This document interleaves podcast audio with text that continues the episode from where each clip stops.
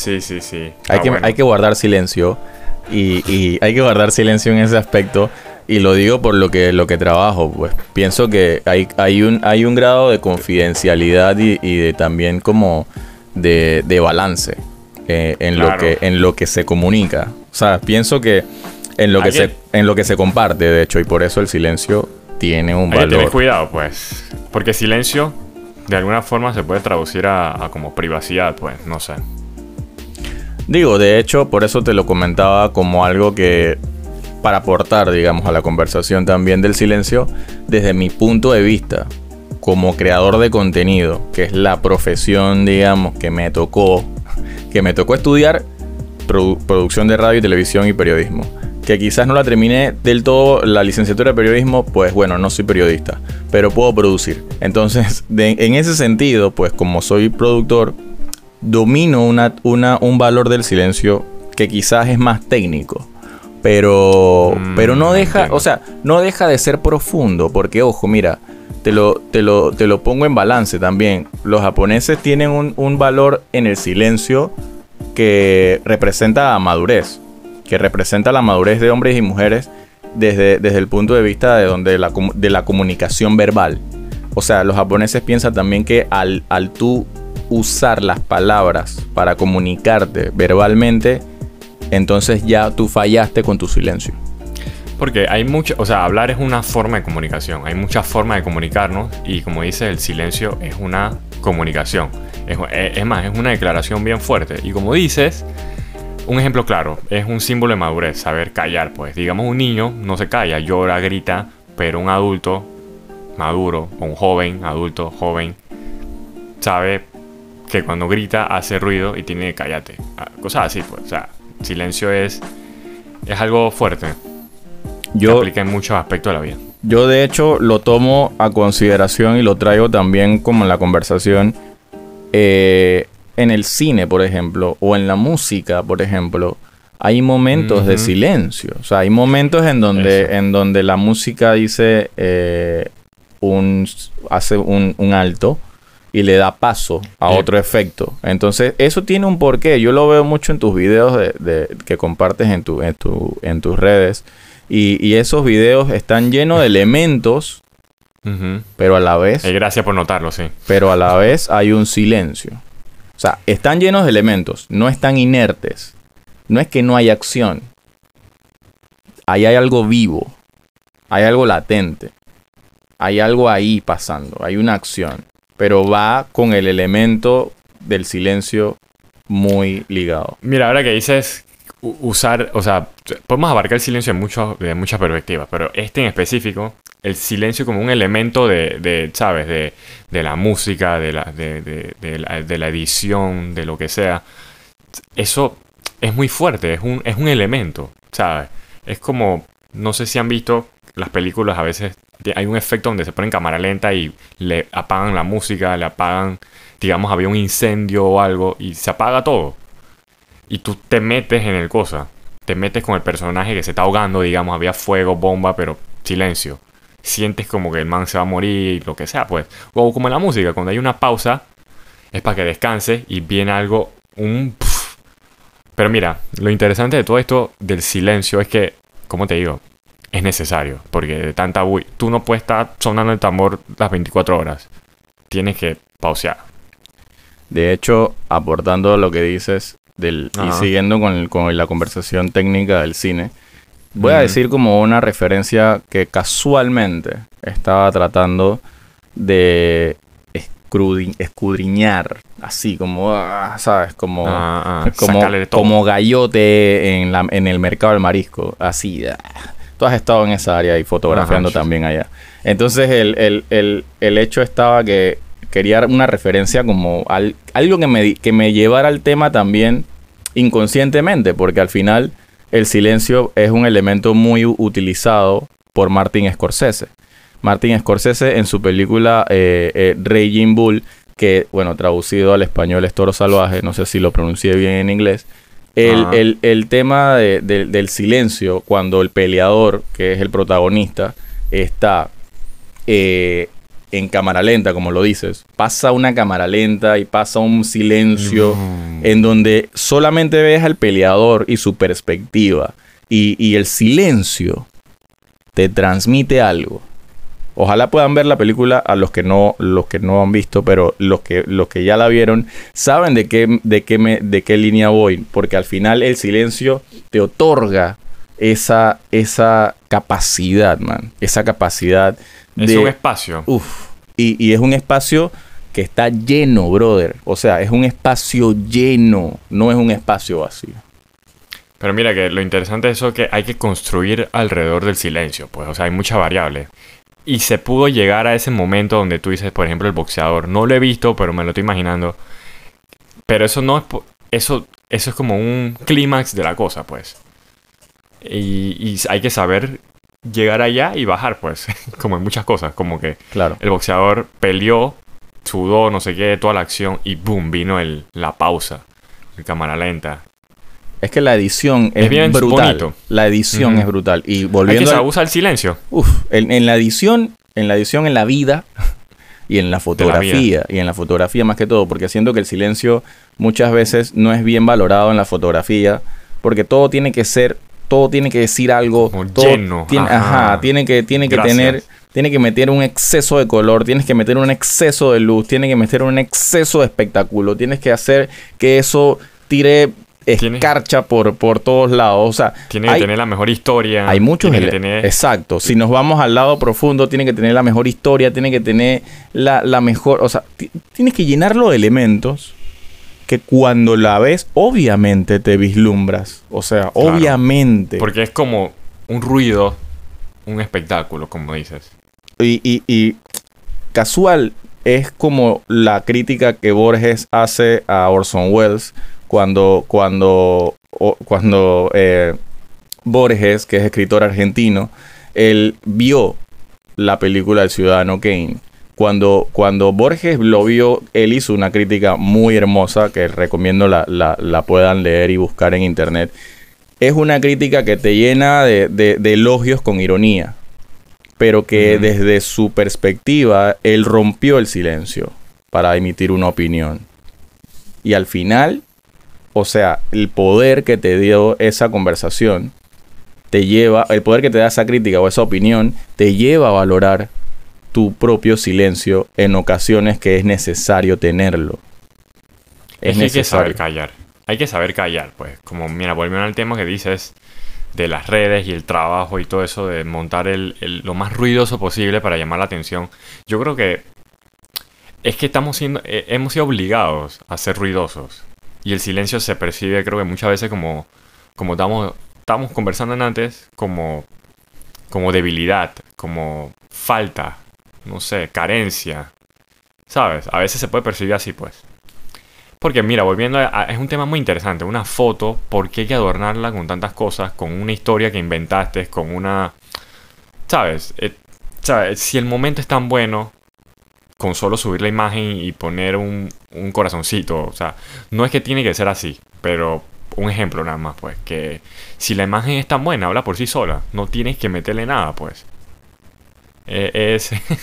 creo que es una forma de ver las cosas. Porque si una vez que a una imagen buena, digamos, a una foto espectacular, un niño riéndose lo más natural en la calle, tú le metes un, dos, tres párrafos, digamos dos, dos párrafos. Este niño que vive en, en el barrio, no sé qué, cuando se dio la vuelta, tuve la oportunidad de capturarlo. Como que... No sé, siento que no es necesario resaltar si ya es bueno, pues. Bueno, Es mejor que hacer... es que, es que en Es ocasiones... una forma de verlo. En Ajá. ocasiones se presentan momentos que son para ti, tienen tanto, o sea, para personalmente, cuando tú creas un contenido, cuando subes una foto, cuando haces un video, tienen tanto poder porque tu experiencia de ese momento fue única y la valoraste porque fue un logro quizás o fue algo que te llenó en ese momento. Está bien. Y está Y bien. eso es válido. Eh, y, el, el- y el tema de, del compartirlo, adornarlo, ponerle cosas, quizás a nivel, a nivel personal alguien lo puede tomar mal, pero lo que técnicamente es, lo que técnicamente sirve, lo que técnicamente bajo la profesión que nos dedicamos, hago la aclaración, es un elemento que muchas veces o en ocasiones, por lo que vemos eh, actualmente en las redes, siento que puede caer en esa, en esa falta, en esa carencia de que sabes que, mira, dijiste Tengo- mucho porque tus textos, porque tus adornos, porque tu filtro, porque tu luz, porque las luces que metiste, uy, metiste como 15 luces o metiste una luz solamente detrás o metiste un espectáculo que te metiste en el agua, qué sé yo, o sea, tantas cosas. Pero, pero que dentro de todo lo que dijiste, te mató, brother. Te mató eso. Porque pudo más que tu silencio. Pudo más que el poder del menos es más. Y creo que, y creo que esa es la, como, lo que se puede rescatar, lo bonito del silencio, pues, como que menos es más. O sea, no, no quiere decir que, o sea, todo lo que tú subas y compartas es válido. O sea, no digo que nada contra eso, sino que a veces creo que es una obligación no estar callados, pues hemos sido obligados a no quedarnos callados para poder destacar. El que más ruido hace, más exposición, más atención recibe. Creo que... Y por eso no se aprecia el silencio, porque una vez que te quedas callado en el mundo que vivimos, y más, y más que na- nada en la industria que, que- que en la que como que ejercemos, pues. como que si estás callado es que quiere decir que no estás en nada, de alguna forma. Y es que el silencio, por eso te digo, muchas veces puede ser tomado como algo, ah, bueno, pero es que estás inerte, o es que eres cómplice, o es que eh, no eres fuerza, no eres fuerte, no vas y participas, no prendes fuego, hermanito. No, eh, eh, ey, no. Sí, sí, sí. El silencio es un elemento poderosísimo.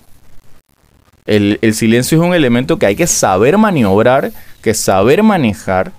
Y el silencio es un, tiene tanto, tanto, tantos beneficios que si lo sabríamos utilizar, pudiese esas mismas personas o, ese, o esa misma percepción de, de que ven el silencio como algo inerte, uy, tomarían un, un- un drástico eh, tema para poder saber cómo dominarlo.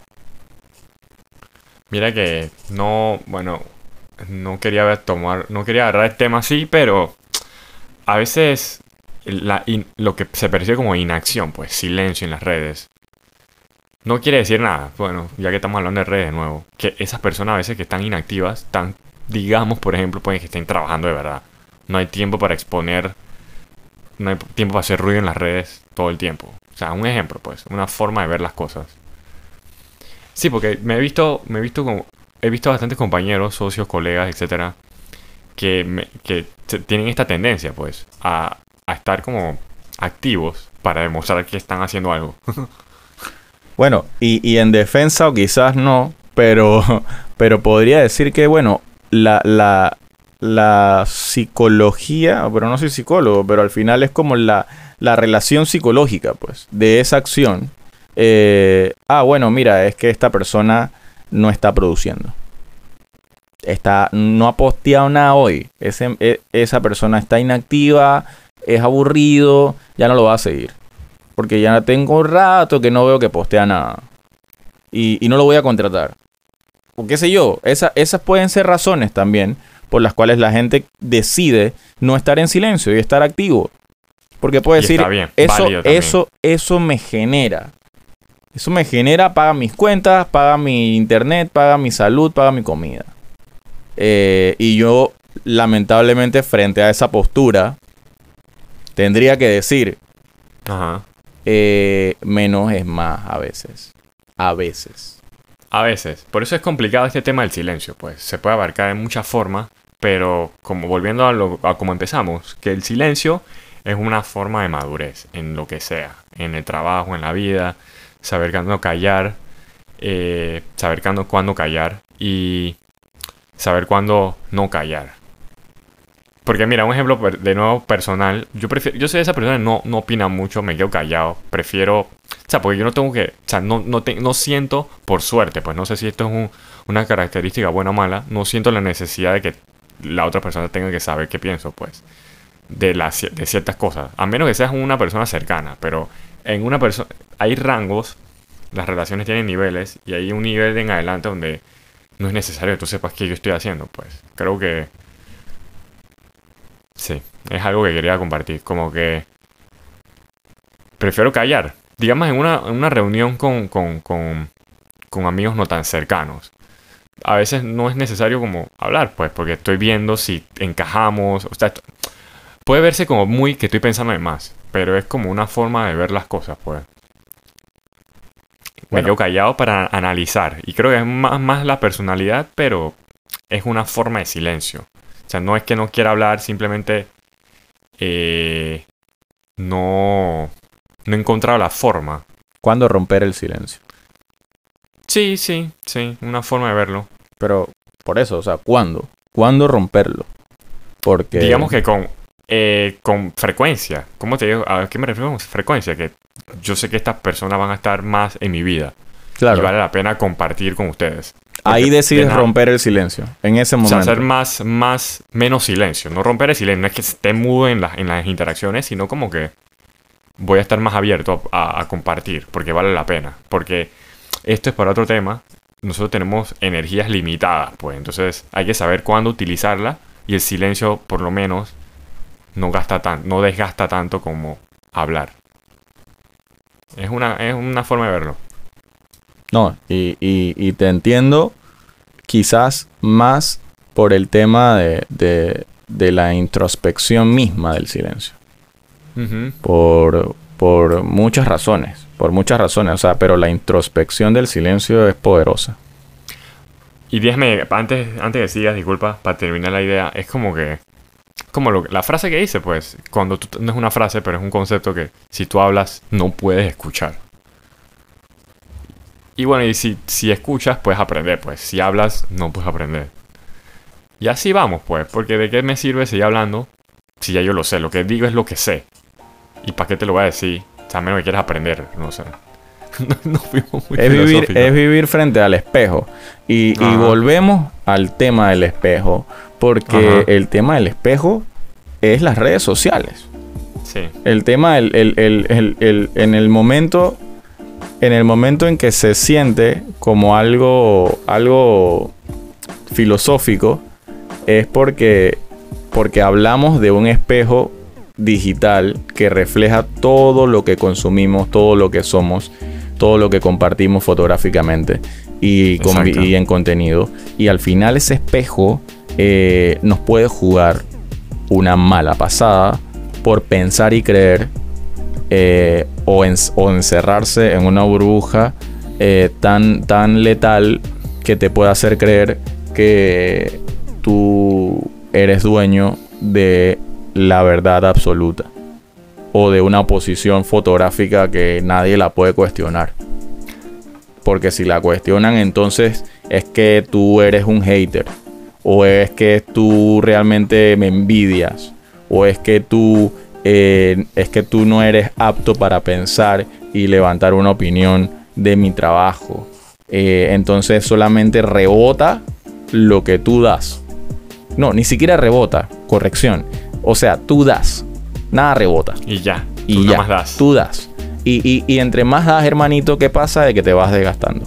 Pero entonces, bueno, esa es la vida de la gente que toma la decisión de dar, no compartir. No es lo mismo. Dar no es lo mismo que compartir. Uno se da. Y cuando se da, no recibe. Pero compartir son acción y reacción. Creo que es una buena forma de cerrar este episodio. Con esa pequeña reflexión, ¿no? Te agradezco, te agradezco la buena conversa, hermanito. Está bien. El silencio, hay que saber usarlo.